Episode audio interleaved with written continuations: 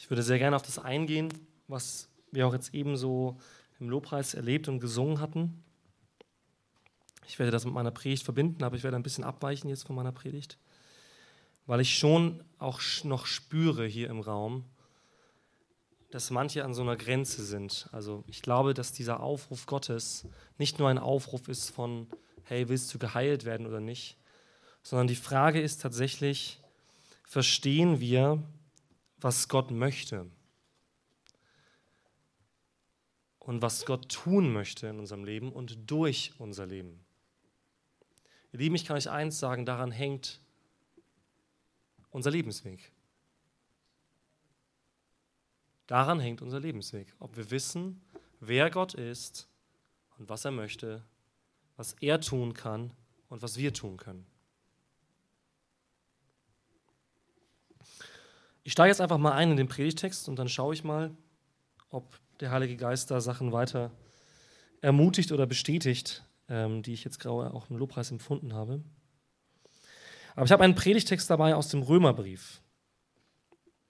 Ähm, Römer Kapitel 12, ihr dürft eure Bibeln aufschlagen. Und ich mache heute eine, oder ich habe vor, eine Intensivauslegung dieses Textes zu machen, und zwar nur von den ersten beiden Versen, also Verse 1 und 2. Ähm, ich möchte heute eine sogenannte exegetische Auslegung machen. Das heißt, ähm, ich habe mich sehr, sehr intensiv mit diesem Text beschäftigt. Ähm, ich habe jetzt hier auch den griechischen Text heute dabei, ähm, weil dieser Text sehr interessant ist obwohl es nur zwei Verse sind, hat er es ganz schön in sich. Und diesen Text schauen wir uns mal an. Ich lese ihn auf Deutsch vor, nicht auf Griechisch. Das bringt euch so wenig. Römer 12, Vers 1 und 2. Ich ermahne euch nun, ihr Brüder, angesichts der Barmherzigkeit Gottes, dass ihr eure Leiber darbringt als ein lebendiges, heiliges, Gott wohlgefälliges Opfer. Das sei euer vernünftiger Gottesdienst. Und passt euch nicht diesem Weltlauf an, sondern lasst euch in eurem Wesen verwandeln durch die Erneuerung eures Sinnes, damit ihr prüfen könnt, was der gute und wohlgefällige und vollkommene Wille Gottes ist. Ich betitel diese Predigt einfach mal für unsere Techniker mit dem Titel der wahre Gottesdienst. Wenn wir diesen Text einsteigen, dann sagt dort Paulus zunächst einmal, ich ermahne euch, ihr Brüder. Nun, dieses Wort ermahnen, das ist so ein bisschen irreführend gleich mal, kann ich euch sagen. Wenn wir im Deutschen an ermahnen denken, dann denken wir an eine Zurechtweisung, an einen genau erhobenen Finger. Den Zeigefinger, ja am besten nicht den Mittelfinger, äh, einen erhobenen Zeigefinger, eine, eine höhere Stellung gegenüber dem, zu dem ich rede. Ja? Ich weiß es und du weißt es nicht. Das ist das, was wir unter Ermahnung verstehen. Aber dieses griechische Wort hier, ermahnen, ähm, für alle griechisch Interessierten werde ich die Worte auch heute tatsächlich sagen. Ja. Parakalo heißt dieses Wort. Ähm, dieses Wort ist sehr interessant. Ähm, ich habe jetzt ein so tolles Bibelstudienprogramm und kann mittlerweile auch Griechisch lesen. Ich bin gerade in meinen Griechischstudien und ähm, muss da Texte übersetzen aus der Bibel. Und ich habe so ein bisschen geguckt auch, natürlich, was steht da im Griechischen, aber auch, was haben die Kirchenväter über diesen Text gesagt. Ne? Also ich habe einfach nachgeguckt, was sagen denn Leute wie Clemens und so weiter ne, von den frühen patriarchalen Kirchenvätern über diesen Text. Und es ist sehr interessant, wenn wir dieses Wort Parakalo angucken, dieses Ich ermahne euch, dieses Wort Parakalo ist eigentlich etwas, was mit Emotionen zu tun hat. Es ist eigentlich eine Bitte, ein Flehen sogar. Also er sagt nicht, ich ermahne euch von oben herab, sondern eigentlich beginnt dieser Text in Römer 12 mit dem Einstieg, ihr Brüder, ich habe ein hohes Anliegen für euch. Da bewegt sich etwas in mir. Da sind Emotionen in mir. Nicht ein trockenes Gesetzes ermahnen. Nein, Paulus ermahnt nicht aufgrund des Gesetzes. Deswegen sind wir auch schon hier in Kapitel 12, denn die ersten acht Kapitel hat Paulus dargestellt, es geht nicht um das Gesetz. Das Gesetz, und übrigens kein Gesetz außer das Gesetz Jesu Christi, kann einen Menschen gerecht machen. Ihr Lieben, wir Christen denken manchmal, wir nehmen das Neue Testament und haben ein neues Gesetz. Aber wenn du das Neue Testament als den Buchstaben nimmst, ohne den Heiligen Geist, wird es dich töten. Ich kann nicht mit einem Buchstaben ermahnen ohne den Heiligen Geist. Ich kann nicht mit einem Buchstaben ermahnen ohne die Liebe. Es ist nicht ein Ruf des Gesetzes, sondern ein Ruf einer Person, der diese Menschen liebt. Voraussetzung übrigens für Ermahnung in der Kirche. Liebst du jemanden, dann ermahne ihn. Liebst du ihn nicht, ermahne ihn nicht. Ziemlich einfach. Es gibt im Neuen Testament nur Ermahnung in Liebe. Es gibt nicht Ermahnung ohne Liebe. Ermahnung ohne Liebe sind die Pharisäer. Ermahnung in Liebe ist der gute Hirte, der seine Schafe ruft und die Schafe folgen seiner Stimme. Also er ruft hier als jemand, der ein Anliegen hat, ein Herzensanliegen hat für die Menschen, zu denen er spricht. Aber er ist nicht der Einzige, der ruft, sondern er sagt, angesichts der Barmherzigkeit Gottes, das ist bei mir im Deutschen ein bisschen unglücklich übersetzt, ähm, eigentlich sollte es so etwas heißen wie durch oder in, in Autorität oder Kraft der Barmherzigkeit Gottes. Also hier steht dieses Euktiron to Theo, Barmherzigkeit Gottes. Und das Interessante hier ist, die Barmherzigkeit hier steht im Plural. Das heißt, er sagt nicht durch die Barmherzigkeit, sondern durch die Barmherzigkeiten Gottes. Was heißt das? Er betont hier, Gott ist nicht einfach ein bisschen barmherziger Gott, der ein paar gute Gedanken hat, sondern er spricht hier von einer Fülle an Barmherzigkeit. Er sagt, durch die vielseitigen Barmherzigkeiten Gottes spreche ich zu euch. Das ist der Grund und die Kraft, aus der ich zu euch sprechen kann, weil ich von dieser Barmherzigkeit Gottes weiß. Weil ich weiß, dass Gott nicht nur einmal vergibt, zweimal vergibt, dreimal vergibt, sondern siebenmal, siebzigmal, immer vergibt. Amen? Gott hat dir vergeben. Heute Morgen hat Gott dir vergeben. Vor 2000 Jahren am Kreuz hat er einen Bund geschlossen mit der Menschheit. Hier ist Vergebung für jeden, der will. Wie in der Offenbarung steht, wer will, der komme zu mir und nehme das Wasser des Lebens umsonst. Es ist eine Einladung an jeden Menschen, die nicht an Bedingungen unsererseits geknüpft ist, sondern zunächst einmal an diese Bedingung geknüpft ist, nämlich dass jemand für dich gestorben ist, was bereits geschehen ist. Es ist bereits geschehen für dich. Also er spricht hier von den vielseitigen Barmherzigkeiten Gottes und durch diese Barmherzigkeiten kann er sagen, dadurch kann ich zu euch sprechen, auch als ein Botschafter Gottes. Das finde ich sehr interessant für diesen Text. Wir hätten da jetzt wahrscheinlich so schnell drüber gelesen, über diese Einleitungsworte. Ja, ja, ich ermahne euch in der Barmherzigkeit. Ja, okay, komm zum Punkt, Paulus. Nein, er macht hier einen ganz wichtigen Punkt. Er sagt, das, was ich jetzt rufe, ist ein einladendes, mitfühlendes Rufen, nicht ein stolzes Gebot. Gehen wir so miteinander um? Ist das so die Art und Weise, die wir übernehmen von Jesus? Wenn Jesus sagt, nehmt auf euch mein Joch, dann sagt er nicht, denn ich bin ein harter Herrscher, der euch knechten wird, sondern er sagt, ich bin demütig und vom Herzen sanftmütig. Wollen wir dieses Herz von Jesus teilen? Oder wollen wir es in der Schrift verdrehen? Ich sagte, du kannst alles aus der Schrift herauslesen, wenn du es möchtest. Du kannst dir auch einen Jesus zusammenbauen, der hartherzig ist. Das kriegst du hin mit den richtigen Bibelstellen. Das ist aber nicht der Jesus der Schrift. Der Jesus der Schrift sagt von sich selbst, ich bin demütig und vom Herzen sanftmütig. Das ist Jesus. Er sagt auch, ich bin die Wahrheit und er hat auch klare Worte gesprochen. Aber er sagt, mein Wesen ist ein Wesen, das sucht. Er sagt, ich bin nicht gekommen, um zu richten. Ich bin gekommen, um zu suchen und zu retten, was verloren ist. Das ist das Wesen von Jesus. Viele Christen tragen aber nicht das Wesen von Jesus, sondern das Wesen des Buchstabens in sich. Vielleicht du auch. Das Wesen des Buchstabens führt zum Tod. Ganz klare Aussage der Schrift. Folge dem Buchstaben und du stirbst. Folge Jesus und du lebst. Richte alle anderen, sei hartherzig und du wirst von Gott gerichtet werden. Vergebe und dir wird vergeben werden. Das ist der einladende Ruf hier von Paulus.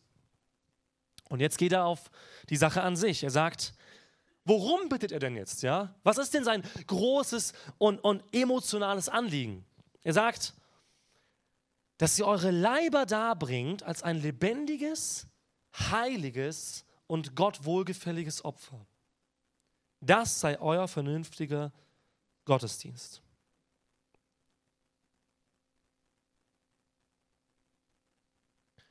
Die Worte, die ihr verwendet für Opfer und Darbringen, das sind Worte, die wir schon aus dem Alten Testament kennen. Wir haben ja das Alte Testament auch in Griechisch, die sogenannte Septuaginta. Und diese Worte hier im Griechischen, ähm, die er für Darbringen und Opfer verwendet, das sind dieselben Worte, die in der Opferkultur im Alten Testament verwendet wurden. Er benutzt hier also ein Vokabular, das besonders die Juden kannten. Und das sie kannten aus ihren Riten. Nämlich, er spricht hier von einem tatsächlichen rituellen Opfer.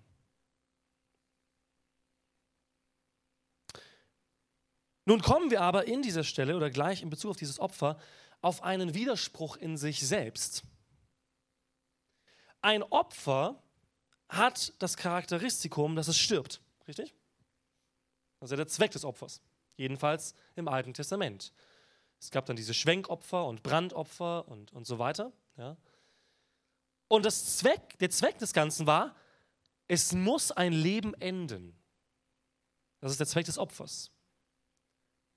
Es muss ein Leben enden als Anzeichen für die Sünde des Volkes. Ich sage ganz bewusst als Anzeichen, denn die Tieropfer im Alten Testament konnten Sünden nicht hinwegnehmen. Lies Hebräerbrief. Im Hebräerbrief steht klar drin, die Tieropfer haben keine Sünden weggenommen. Sie waren nur ein Bildnis darauf, was geschehen muss, um die Sünde der Menschen wegzunehmen. Aber Paulus nimmt das hier wieder auf und sagt, okay, Ihr kennt das, was ihr im Alten Testament gelesen habt, was die Juden praktiziert haben.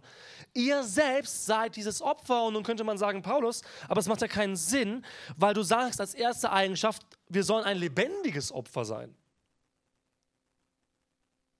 Also Zosan, ja, kommt von ne, da kennen wir das. Das heißt lebendig. Dieses Wort aber oder diese Verbindung zwischen Opfer und lebendig hat er zuvor im Text schon genannt. Wenn ihr reinschaut in Römer 6, Römer 6, Vers 13, dann sagt Paulus da dieselben rituellen Vokabeln für Opfer und Darbringung. Römer 6, Vers 13. Gebt auch nicht eure Glieder der Sünde hin als Werkzeuge der Ungerechtigkeit, sondern gebt euch selbst Gott hin als solche, die lebendig geworden sind aus den Toten und eure Glieder Gott als Werkzeuge der Gerechtigkeit. Es spricht hier also nicht, wie es zum Beispiel im Islam heißt, ähm, dass jeder ein Märtyrer werden muss, um irgendwie gerettet zu werden oder sowas. Ja, er sagt nicht, hey, rennt alle in den Tod und sterbt für Jesus. Er meint es nicht in der wortwörtlichen Auslegung. Sondern wenn wir in Römer 6 reinschauen, dann geht es dort um die Taufe. Es geht dort um ein Sterben und Lebendigwerden des inneren Menschen. Der innere Mensch muss sterben und gleichzeitig muss ein neuer Mensch lebendig werden. Das ist die Lehre dessen, was Paulus besonders aus den Lehren Jesu schließt und das auch, was Jesus selber sagt. Wer sein Leben verliert, wird es gewinnen. Das heißt nicht, dass jeder am Galgen enden muss oder auf einem Scheiterhaufen, so wie es viele der frühen Kirchenmärtyrer gemacht haben. Nein, wir werden errettet nicht durch ein Märtyrertum, sondern wir werden errettet durch Gnade. Nicht aus Werken, damit sich niemand rühme. Auch die Märtyrer werden sich nicht rühmen. Ja? Ich war ein besserer Christ, denn ich bin gestorben für Jesus. Wir alle müssen in diesem Leben sterben für Jesus. Das ist eine Voraussetzung, dass du überhaupt später im Himmel dabei bist. Du musst in diesem Leben sterben für Jesus. Dein alter Mensch kann das Himmelreich nicht erben. Der alte, unerlöste Mensch, von dem die Bibel spricht, der alte, unerlöste Mensch, der immer noch an Kleinigkeiten festhält und, und lästert und, und nicht vergeben will und der lügt und stiehlt und betrügt und tötet vielleicht sogar, dieser Mensch kann das Reich Gottes nicht erben, der wird nicht mitgehen. Das Problem ist nur, wenn du nur aus diesen Menschen bestehst, bleibst du hier. Wenn du nur aus diesen Menschen bestehst, hast du keinen Anteil am Reich Gottes. Es muss ein neuer Mensch entstehen. Und das ist das, was Paulus hier sagt. Wir sind gleichzeitig dazu bestimmt zu sterben und gleichzeitig dazu bestimmt zu leben. Das ist jetzt sehr philosophisch, wie ihr merkt. Aber es ist eine, eine geistliche Wahrheit. Es bedeutet auch nicht, dass ich den ganzen Tag Gott dienen muss und nichts mehr für mich selbst machen darf. Das sagt die Schrift auch nicht. Es gibt Menschen, die geben so viel für Jesus, sind aber auch nicht von neuem geboren, wie wir aus den Reden Jesu wissen. Herr, Herr, haben wir nicht in deinem Namen? Und dann zählen sie lauter Sachen auf. Und Jesus sagt, das ist gar nicht das Problem. Das Problem ist, ihr kennt mich nicht und ich kenne euch nicht. Das ist das Problem. Ich kenne euch nicht. Wo man sagen könnte, aber Gott kennt doch alle. Gott sieht doch das Herz jedes Menschen. Ja, aber das Kennen bedeutet, eine Beziehung zu pflegen, einen Stand vor Jesus zu haben, in dem ich eine Familie geworden bin mit Jesus. Wir sind Brüder von Jesus, wisst ihr das? Brüder und Schwestern. Wir sind Geschwister von Jesus, so nennt er uns. Wir sind Kinder des Vaters im Himmel. Wir sind Geschwister von Jesus, weil er ist auch Gottes Sohn. Und wir haben Kindschaft bekommen. Ist doch krass, oder? Diesen Stand müssen wir haben. Und dann sagt Jesus, ja, ich kenne euch. Aber der alte Mensch, der wird nicht adoptiert. Der alte Mensch wird getötet. Der kommt nicht rein ins Haus Gottes. Und deswegen ruft ja auch Paulus so oft in seinen Briefen dazu auf, legt das doch endlich ab. Er sagt gar nicht, kämpft dagegen an oder werdet bessere Menschen. Er sagt, legt es doch ab was damit zu tun hat, dass wir anscheinend Sachen festhalten. Dass wir es ablegen könnten. Unsere schlechten Gewohnheiten, unsere falschen Gedanken. Aber wir halten fest an einem Recht. Das ist das Problem, was die Bibel lehrt über uns Menschen. Wir halten fest an einem Recht, das wir nicht haben und noch nie hatten. Zum Beispiel das Recht auf Rache. Das hatten wir noch nie dieses Recht. Die Rache ist mein, spricht der Herr. Wir können versuchen, Rache zu üben, aber wir haben das Recht nicht dazu. Das ist Selbstjustiz, geistlich gesehen. Wir halten an Rechten fest, indem wir sagen, wir haben Recht und die anderen haben Unrecht. Gott sagt, wer sich selbst für weise hält, wird zum Narren. Wer meint, er stehe, sehe zu, dass er nicht falle. Das heißt, die Haltung unseres inneren Menschen hat viel damit zu tun, an was wir festhalten. Ob wir bereit sind, loszulassen. Wenn wir uns selbst als Opfer hingeben, ihr könnt euch das mal so ein bisschen veranschaulichen, was das heißt. Also dieses Schaf hatte da kein Mitspracherecht. Wenn da jetzt so dran war, so, wir brauchen, wir brauchen Schwenkopfer. Ja, ich? Aber jetzt mein Anwalt erstmal. So, nee. Es war dazu bestimmt. Und es ging auf den Scheiterhaufen oder auf den Schlachtaltar. Ja. Wenn wir uns selbst hingeben als ein Opfer, Vielleicht hat es wirklich damit zu tun, sich fallen zu lassen, zu sagen, ich begebe mich hier in die Hände jemanden, der mich kennt und der weiß, was er tut, so wie Abraham und Isaak übrigens, ja, was ein Bildnis darauf ist. Der Sohn ging mit, ohne zu wissen, was auf ihn wartet. Und als er fragte, aber wo ist denn das Opfer, so sagte Abraham, der Herr wird eines schenken. Und er hatte recht. Der Hebräerbrief sagt übrigens, für alle, die diese Geschichte so ein bisschen verstört, der Hebräerbrief sagt, Abraham hat das in einem Bewusstsein gemacht, dass Gott selbst Tote lebendig machen kann. Er wusste, selbst wenn ich den jetzt töte, kann Gott ihn wieder von den Toten auferwecken. Ich werde einen Sohn haben und ich werde ein großes Volk haben, denn das hat mir Gott versprochen. Das war das, was Abraham glaubte. Er ging nicht blind hinein und sagte, okay, mucksen wir ihn mal ab, sondern er sagte, okay, Gott, ich verstehe nichts mehr, warum ich das jetzt machen soll, aber ich glaube, dass du dein Wort wahr machst. Für alle, die da so ein bisschen Fragezeichen haben bei dieser Geschichte. Interessant übrigens, auch das Wort Gottesdienst hier, das er verwendet, ist das, das Wort für Gottesdienst, das im rituellen Sinne verwendet wird. Also es gibt im Griechischen zwei Worte für dienen, douloio und latroio. Douloio ist so dienen quasi wie wenn ich ein Kellner bin, ja, und ich bediene jemanden oder ich wasche jemandem die Füße und so, das ist douloio. Und latroio, das ist ein rituelles, religiöses Dienen. Und dieses Wort wird hier für diesen Gottesdienst verwendet im Griechischen. Was sehr interessant ist. Denn er sagt, dieses Latreian, also dieser Gottesdienst, das ist eben keine Form, die er hier aufzählt. Er sagt nicht, euer vernünftiger Gottesdienst sei halbe Stunde Lobpreis, halbe Stunde Predigt, Viertelstunde Infos, Begrüßung, Abschlusslied. So, er sagt davon nichts. Was auch damit zusammenhängt, dass ja die Gemeinde in Rom aus verschiedenen Ethnien bestand, Heiden und Juden. Sondern er sagt, beim Gottesdienst geht es um was ganz anderes.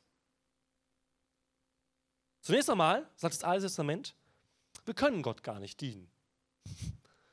Also das Volk hat sich da so selbst ein bisschen religiös erhoben bei Josua.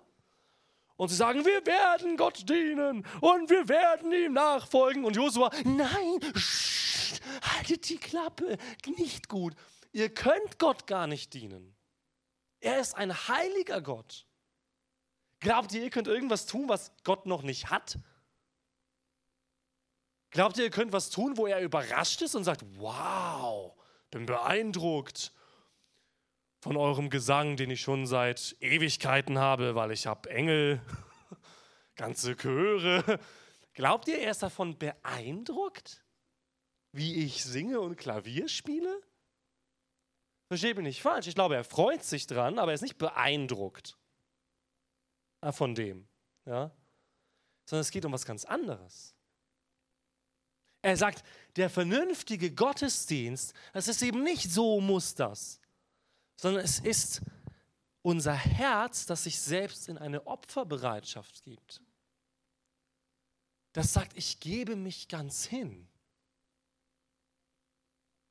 Ich gebe mich hin, Jesus. Das ist Gottesdienst. Auch im rituellen Sinne.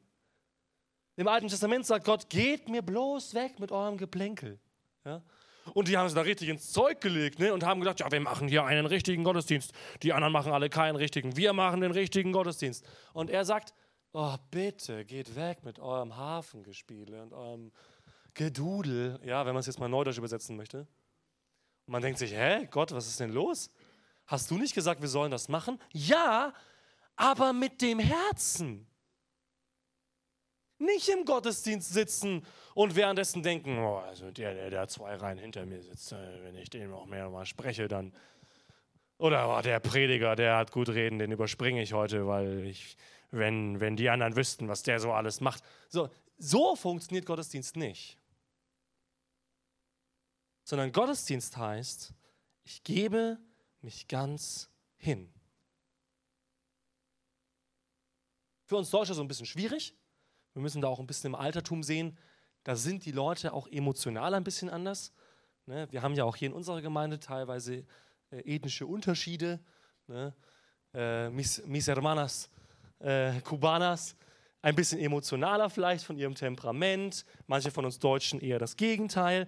Darum geht es ja auch nicht. Es geht nicht darum, dass wir jetzt alle irgendwie anfangen müssen, emotional zu werden und zu weinen, sondern es geht darum, dass jeder von uns die Kapazität in seinem Herzen hat, voll mitzugehen im Gottesdienst. Das glaube ich. Ich glaube nicht, dass das eine Ausrede ist, zu sagen, ja, wir sind deutsch, deswegen muss man das ein bisschen rationaler sehen im Gottesdienst. Nö, ich weiß nicht, ob du später, wenn du Gott begegnest, da auch noch so rational bleibst. Und sagst, ja, wusste ich, dass ich dir begegne, ne, hast du mir ja gesagt. Schön, dich mal persönlich zu treffen. Wie geht's so? Also ich glaube, so werden wir nicht Gott begegnen, oder? Oder ja, genau, pünktlich, super, habe ich auch so geplant, dass du mich da holst. Mein Entrückungsplan ging auf, schön, dass wir uns da einer Meinung sind, Gott. Also so werden wir nicht Gott begegnen. Es geht nicht um Emotionalität oder Nicht-Emotionalität, aber es geht um eine Bewegung unseres Herzens. Das glaube ich schon. Aber nicht nur, sondern er sagt hier, dieser Gottesdienst, der sei vernünftig. Das ist das Wort logiken. Also es kommt von logisch, ne? Er sagt, es soll schon ein vernünftiger Gottesdienst sein, nicht ein Ausweiten und ja, alle in Ekstase, yeah, ne, sondern er sagt, euer vernünftiger und wahrer Gottesdienst. Das ist genau das.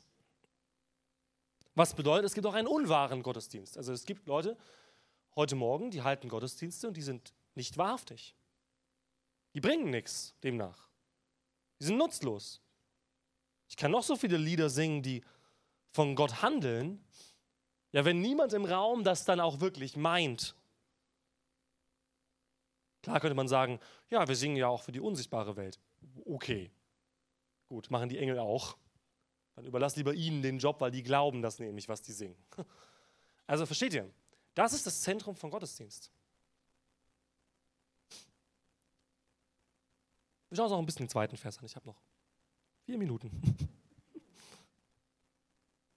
Er sagt dann, passt euch nicht diesem Weltlauf an, sondern lasst euch in eurem Wesen verwandeln durch die Erneuerung eures Sinnes. Zunächst einmal sagt er, es gibt also ein Denken dieses Zeitalters. Also hier ist dieses Wort Äon, das ist dasselbe Wort, wie später verwendet wird für unsere Ewigkeit, von Äon zu Äon. Und er sagt, es gibt in diesem Zeitalter eine Denkweise, die uns alle betrifft. Das nennt sich kultureller Einfluss. Das heißt, wir alle sind Kinder unserer Kultur. Und er sagt, passt euch nicht dem falschen Denken dieser Zeit an. Was nicht heißt, wir müssen alle Kutsche fahren oder so. Ja?